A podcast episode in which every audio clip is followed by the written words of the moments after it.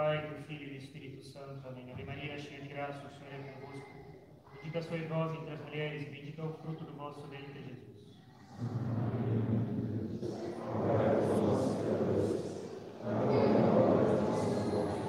Podem sentar, por favor.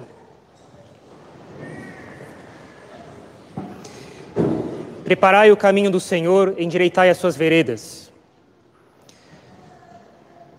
Como é de praxe, algumas vezes eu já fiz isso, gostaria de notar que o que vai ser dito aqui é bastante importante. Todo o espírito do tempo de advento é nitidamente marcado pela necessidade de se reformar, porque, do contrário, a aceitação da pessoa de Jesus Cristo e das verdades, da doutrina dele, da, dos dogmas revelados por ele, com as consequências reais disso na minha vida. Se as pessoas não tiverem boa disposição, elas vão jogar fora. É o resumo do espírito do advento. Deus em pessoa, ele pode vir falar sem intermediários, da boca dele. Se as pessoas não tiverem um certo tipo de disposição, elas vão jogar fora.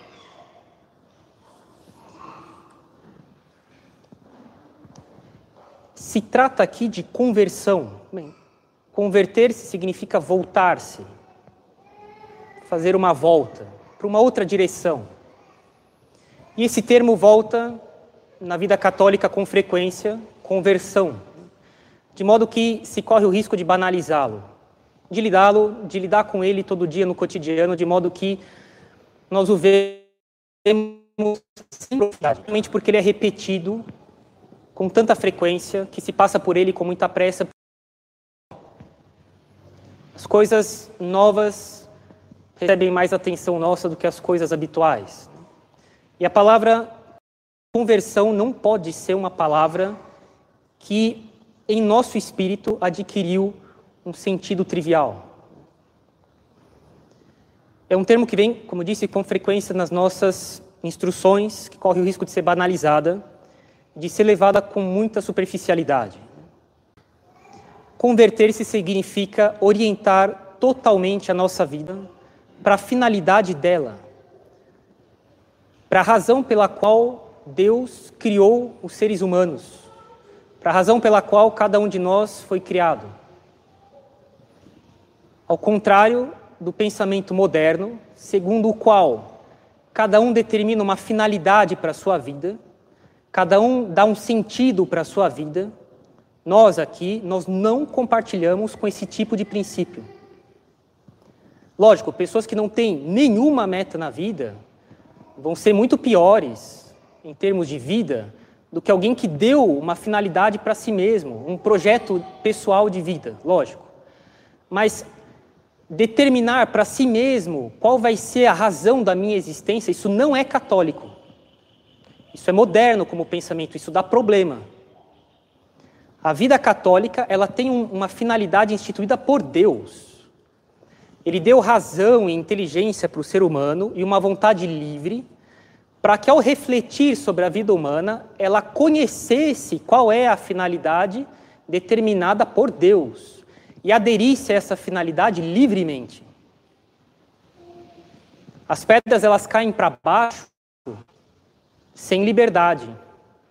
Se a pedra fosse capaz de pensar e de querer voluntariamente, ela refletiria que o que ela sabe fazer de melhor é cair para baixo, e se ela fosse uma pedra inteligente, ela abraçaria isso livremente. Deus a finalidade da existência humana por deles assim. Enquanto eu passo a minha vida fazendo qualquer outra coisa que não seja conhecer por reflexão qual é a finalidade da minha existência, que Deus já determinou qual é, da minha existência como ser humano, que é conhecer a verdade, levar uma vida honesta e salvar minha alma. Servir a Deus e salvar minha alma. Servir a Deus conhecendo a verdade e levando uma vida virtuosa com os dez mandamentos. Enquanto eu não faço isso, eu estou jogando a minha vida fora. Simples assim. Orientar minha vida para Deus desdobrando mais ainda essa questão, não é, faço questão de ressaltar, orientar minha vida para Deus não é ter um desejo, uma veleidade vaga, uma disposição interior nebulosa de fazer levar uma vida católica. Mas se eu reflito um pouco mais nisso, eu não sei precisar o que eu entendo por isso. Orientar minha vida para Deus não é isso. Orientar minha vida para Deus é que cada ação minha, de fato, acordar de manhã, abrir os olhos, levantar da cama, me cuidar, fazer minhas orações, comer, encaminhar meus trabalhos, meus estudos, minhas relações com as pessoas em casa, fora de casa, no trabalho, que cada ato particular seja feito por uma razão que a minha razão me dá, que a minha inteligência dá, porque ela aprendeu isso de Deus, pelo catecismo, pela doutrina católica. Orientar os meus atos para Deus é fazer qualquer ato particular meu de abrir a fechar os olhos, fundamentado em alguma razão sobrenatural, visando uma finalidade sobrenatural, estando em estado de graça, sem pecado mortal não perdoado. Se eu levo a vida de outro jeito, eu estou na filosofia de vida errada. Pois bem, é impossível viver orientado para Deus se eu não me governo, se eu não me domino, se eu não venço a mim mesmo. Faço questão de repetir: é impossível levar uma vida orientada para Deus se eu não me governo. O resumo, o resumo, o resumo da nossa vida é de que eu devo me governar, eu devo me dominar, eu devo me vencer. É realmente o governo da minha inteligência sobre a minha língua, sobre a minha mão, sobre os meus olhos, a minha imaginação, os meus afetos. Eu não sou refém deles, eles obedecem minha razão. Minha razão iluminada pelas verdades que Deus me deu pela doutrina católica.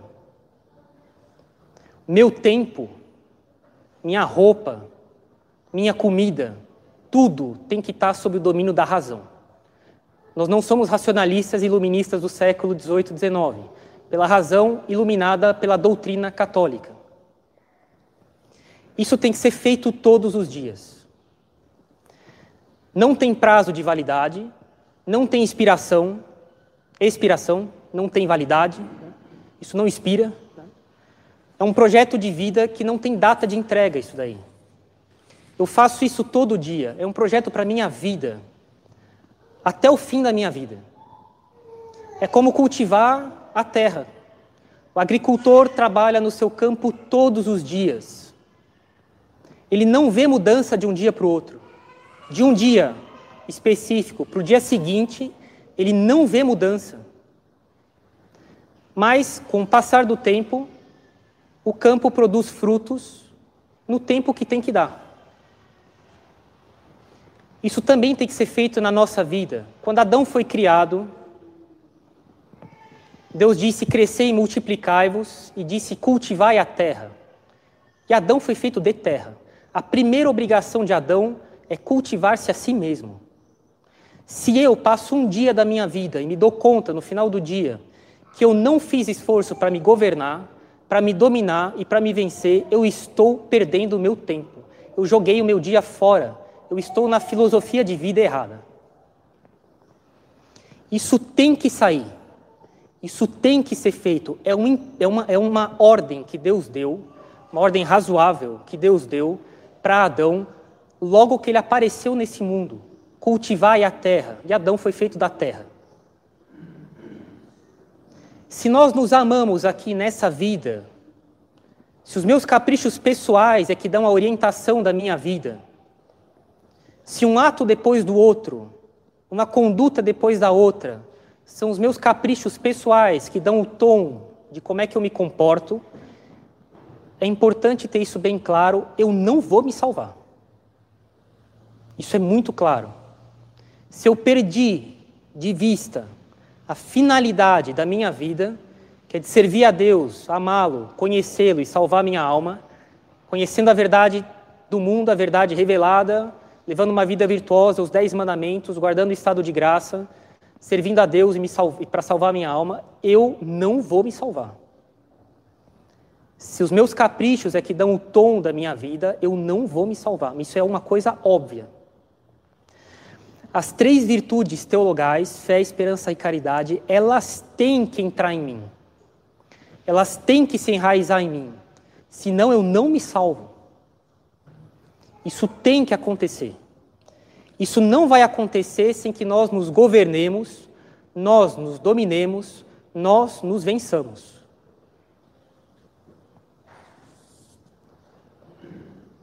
Quando a gente começa a plantar algumas coisas no jardim, a gente observa que logo que as sementes brotam, nascem duas ou três folhas bem pequenas, e a gente pensa assim: nossa, se ela continuar crescendo nesse ritmo, em uma semana eu tenho legumes. Lê do engano. Assim que despontaram as duas primeiras folhas pequenas, a planta para de crescer. É universal isso daí. Pouco importa a espécie. E a gente fica angustiado. Assim, meu Deus, falta alguma coisa aqui. Eu não, não cuidei bem da terra, etc. Também lê do engano. Ela vai passar semanas e semanas criando raízes. Depois que as raízes estiverem bem desenvolvidas, a parte visível dela volta a crescer. Aí, em questão de poucos dias, umas boas folhas já comestíveis, boas, grandes, aparecem. Os legumes começam a aparecer. Mas porque a planta passou semanas e semanas cuidando daquilo que nós não vemos, daquilo que está no interior dela, que são as raízes. A gente observa também o seguinte: se a planta não criou raízes como ela deve criar, se, as, se essas raízes elas não se desenvolveram de maneira conveniente, o solo pode estar tá úmido de maneira perfeita. O solo pode ter adubo, o clima pode estar tá ameno, pode ter sol de modo agradável para a planta. Ela murcha ela não consegue aproveitar. Se a planta criou raízes bem criadas, pode passar dias sem chover, a terra pode ter pouco adubo, a planta fica bem. A mesma coisa acontece conosco. Na vida humana, o ser humano, ele tem uma vida eminentemente interior. Isso é o nosso normal. Quando a gente pede para ter uma vida interior na religião, nada mais é do que aplicação na religião de um modo humano de fazer as coisas. O ser humano normal, ele tem uma vida em que a maior parte das coisas dele são aqui dentro. Em que a maior parte dos atos dele são interiores. Quando a gente leva uma vida normal, não uma vida medíocre, mas uma vida bem doente. Pessoas normais, pelo simples fato de serem seres humanos, na maior parte do tempo, a vida delas, o cotidiano delas acontece aqui dentro. Em meio a atividades externas, lógico, mas o mais intenso e o mais numeroso dos seus atos pessoais acontecem aqui. Aqui. Não de modo maquinal, sem refletir no que estão fazendo. Também esse enraizamento das três virtudes teologais, esse enraizamento que é para acontecer de modo a que elas nunca mais saiam de nós, é um trabalho, sobretudo, interior. Os atos dessas três virtudes, fé, esperança e caridade, os atos que elas nos levam a fazer, são, na sua imensa maioria, para não dizer todos, interiores. São retificações de intenções, são escolhas feitas baseadas em razões que eu aprendi pela doutrina católica retificação de intenções a partir de princípios da doutrina católica, modos de ver as coisas que eu vou trabalhando comigo aqui dentro, a partir de princípios que eu aprendi de Deus pela doutrina católica. Fazer isso o dia inteiro, todos os dias, até o fim da vida. A vida católica normal, na maior parte dos seus atos, acontece aqui dentro de nós e não exteriormente. E se isso não é feito, porque nós não nos governamos, nós não nos vencemos, essas três virtudes teologais, elas não se enraizam em nós. E as pessoas, elas têm uma vida extremamente frágil. Os meus projetos pessoais não podem dar o direcionamento da minha vida. Se eu faço isso, faço questão de repetir, eu estou na filosofia de vida errada. Eu estou perdendo o meu dia, a minha existência, eu estou jogando ela fora. Claro que nós podemos ter projetos pessoais, familiares, óbvio, óbvio, mas que eles sejam condicionados, com a condição de que eles se encaixem com o projeto que a providência determina para mim. E se vem acontecer alguma coisa que mude os meus projetos, tudo bem. Pouco importa com a condição de que Deus tire proveito disso. E atenção agora, atenção. Essa é a verdadeira vida cristã. Não tem outra. Não há outro modo de levar uma vida verdadeiramente cristã que não seja se vencendo, se governando pela razão iluminada pela doutrina católica, de modo que eu procure fazer as minhas coisas baseadas em razões sobrenaturais, em finalidades sobrenaturais, procurando conhecer a Deus e amá-lo e servi-lo nessa vida para salvar minha alma. Não há outra vida possível apta a receber o nome de católica. Se eu não entendi isso, eu não sei nada. Se eu não entendi que só essa vida é de fato uma vida verdadeiramente católica, eu não entendi nada. Pode ser que eu seja católico faz 30 anos, 40 anos, que eu tenho os melhores recursos à minha disposição, que eu já, tinha, já tenha lido vários livros de autores irrepreensíveis. Se eu não entendi isso, eu não sei nada. Tem pessoas que passam décadas, pais de família, quase se aposentando. É triste ver, ao longo da vida, pessoas assim que não entenderam nada. Elas acham que elas têm uma vida católica. Elas não têm. Não estou dizendo que elas cometam pecado grave, mas elas estão na filosofia de vida errada. De modo que o mundo católico o conjunto dos fiéis e do, dos padres, do clero, se divide em dois grupos. As pessoas que entenderam que elas têm que se negarem a si mesmas todos os dias, carregar a cruz delas e seguir Jesus Cristo. E as pessoas que têm seus projetos pessoais e que não condicionam esses projetos pessoais à vontade de Deus. O mundo católico é dividido nesses dois grupos. Alguns se embrenham em um grupo mais do que outros. Mas, essencialmente falando, a catolicidade é dividida em dois grupos. Quem entendeu que não tem essa história do meu projeto de vida, de que eu não posso fazer isso sem condicioná-lo à vontade de Deus, e aqueles que não entenderam nada. Tem aquelas pessoas que sustentam assim tenazmente num, num armário, assim, num cofre protegido, aquilo é intocável. Né? De que finalmente eu vou fazer o meu projeto de vida dar certo. Coisas pequenas até, caprichos, mas são meus projetos. Essas pessoas elas praticam a religião católica enquanto elas acham que Deus está encaminhando os projetos delas enquanto elas têm esperança de que Deus calcione os projetos delas. Meu trabalho vai ser assim, meu ganho de dinheiro vai ser assado, eu vou conseguir um casamento. Mulheres, sobretudo, tomem cuidado com isso. É um problema particularmente feminino. Ah, enquanto eu tenho esperança de ter um casamento, eu continuo praticando a religião. Depois eu fico assim desmoronada, se isso começa a fugir do meu horizonte. Ninguém é obrigado a casar. O casamento não é um destino.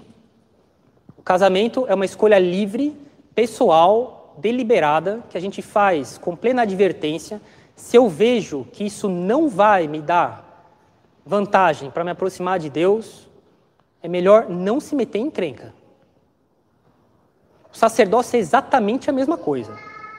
Eu entro no seminário para saber qual é a vontade de Deus. Se eu me dou conta, por mim mesmo ou pelos meus superiores, que eu vou ser um padre que não vai cumprir bem seus deveres de Estado, eu vou embora. Com toda a paz do mundo. E eu me caso. Se eu vejo, se eu vejo que isso também vai ser para me aproximar de Deus. Se não, não. Se as pessoas que fazem dos projetos de vida delas, pessoais, assim, um artigo intocável no meu cofre interior, onde se alguém, se, se eu perder isso, a minha razão de existir foi embora, quando eu começo a ver que Deus não calciona os meus projetos, então isso tem certos sintomas. Ah, eu acho que Deus não está nem aí para mim. Eu acho que Deus não se preocupa comigo. E coisas que tangenciam a blasfêmia. Isso é inaceitável, esse tipo de expressão para não dizer que de fato passou dos limites. Esse tipo de expressão é absolutamente intolerável. Antes que você sequer pensasse em existir, Deus morreu por você. Esse tipo de afirmação é esdrúxula. Isso não tem cabimento. Você é uma bola de egoísmo. Os seus projetos, eu, eu, eu, para mim, para mim, comigo, comigo, é que te fazem ficar instrumentalizando a religião para que os seus projetos sejam calcionados por Deus, e se a providência, que tem coisa mais importante com que se preocupar, passa o trator dela por cima dos seus projetos, você fica desanimado, você fica desapontado com Deus, você não reza mais, você fica tíbio e você, de desânimo em desânimo, uma hora você vai embora e larga a religião católica, porque no final das contas você não entendeu que eu estar jogando a vida fora, porque não existe isso dos meus projetos. Cada um de nós foi criado como parte numa ordem cósmica do gênero humano, conduzido pela providência, para que o conjunto dê maior glória para Deus.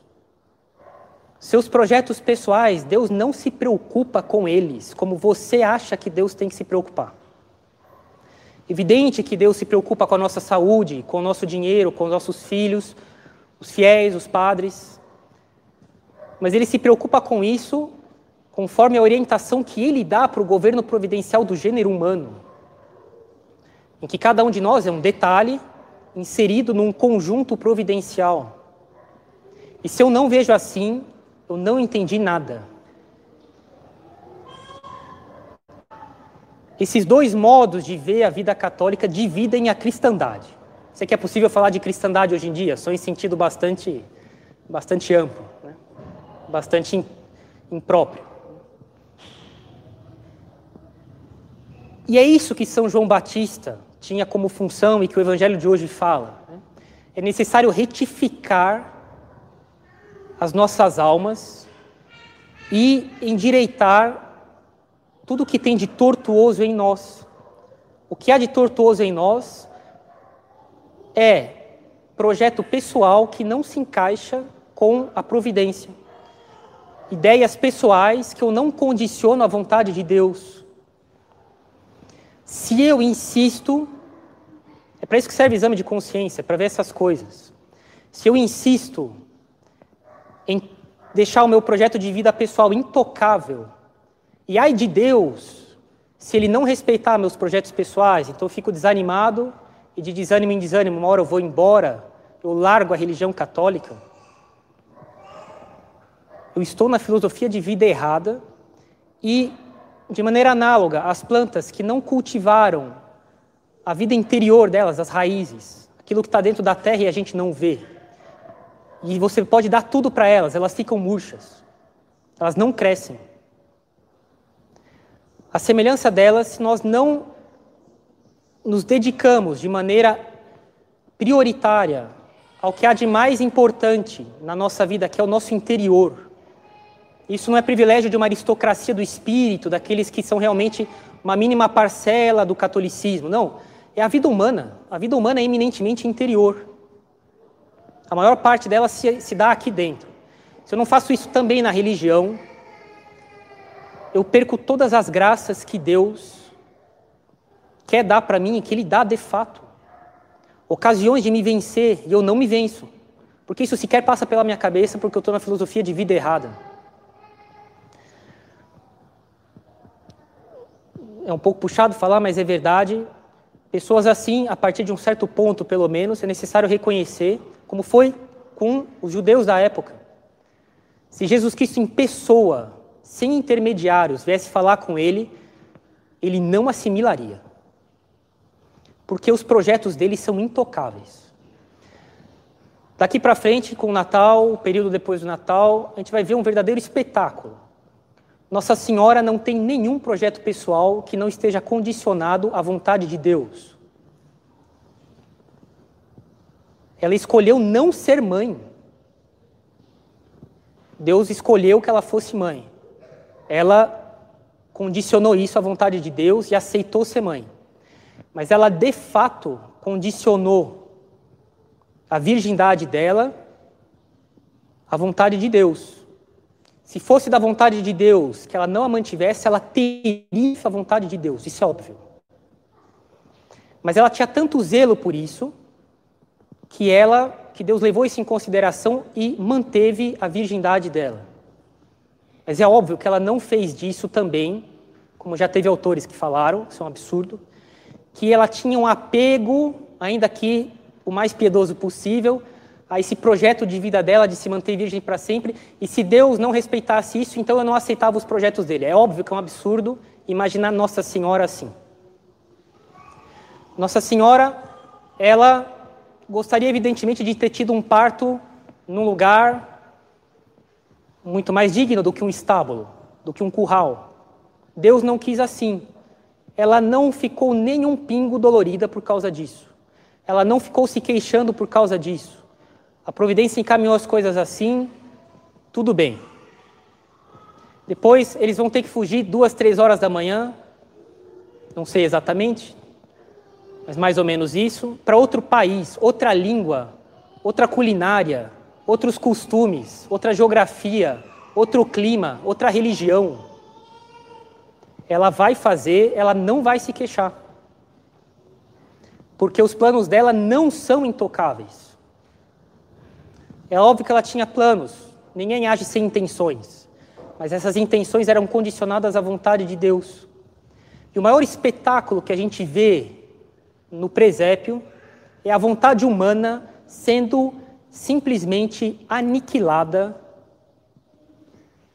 condicionada à vontade de Deus. Esse é o maior espetáculo do Natal é ver os planos das pessoas individuais não sendo, vamos dizer assim, mas com muita gentileza, eu falo para entender com muita gentileza, respeitados por Deus.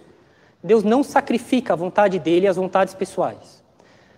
O, o, espetáculo do Natal é ver a vontade de São José, de Nossa Senhora, de Jesus Cristo, a vontade humana dele, dele e deles, condicionadas à vontade de Deus e seguindo exatamente o que a providência faz com eles. Isso é um espetáculo, isso aí. E essa é a época do ano, porque cada época do ano tem suas graças particulares, a gente sempre insiste nisso, é muito verdade, em que a gente tem graças para eliminar de nós qualquer vontade humana que não esteja condicionada à providência. Meus projetos, meu plano de vida, meu encaminhamento da minha família, do meu trabalho, do meu dinheiro, dos meus estudos, meu sacerdócio, de condicionar essas coisas à vontade de Deus, se isso não foi feito ainda. Porque isso coloca em jogo a nossa perseverança. Senão nós seremos carrascos de nós mesmos, insistindo em cumprir uma vontade nossa contra a vontade de Deus, e Deus vai fazer a vontade dele, não a nossa, quando a nossa não se encaixar com a dele. E de decepção em decepção, por egoísmo, de finalmente cultivarmos desânimos e abandonarmos cedo ou tarde a religião católica. Essa época do ano em que a gente tem mais graças, porque foram as graças que São José, Nossa Senhora, Jesus Cristo ganharam para nós. passando por coisas que não estavam nos planos deles, humanos. Eles talvez nem tivessem pensado nessas coisas. Provavelmente na maior parte das coisas que aconteceram com eles. Mas eles tinham, a, eles tinham o condicionamento de fazer a vontade de Deus, se isso não se encaixava com a minha vontade. Essas são as graças que a gente deve pedir nessa época do ano, durante toda a oitava de Natal, durante a época da Epifania. Né? Também foi na época da Epifania, na visita dos Reis Magos, que eles tiveram que fugir de casa.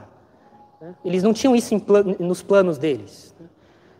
E eles deram um espetáculo para nós de uma vontade humana condicionando-se à vontade de Deus. Essa é a graça que a gente deve pedir, é isso que a gente deve fazer dos nossos exames de consciência, nas nossas meditações. E, e Deus dá graças particulares nessa, nessa época do ano para nós. Né? Que a gente condicione a nossa vontade a dele, de modo que não sobre nada que não seja condicionado à vontade de Deus. Em nome do Pai, do Filho e do Espírito Santo. Amém.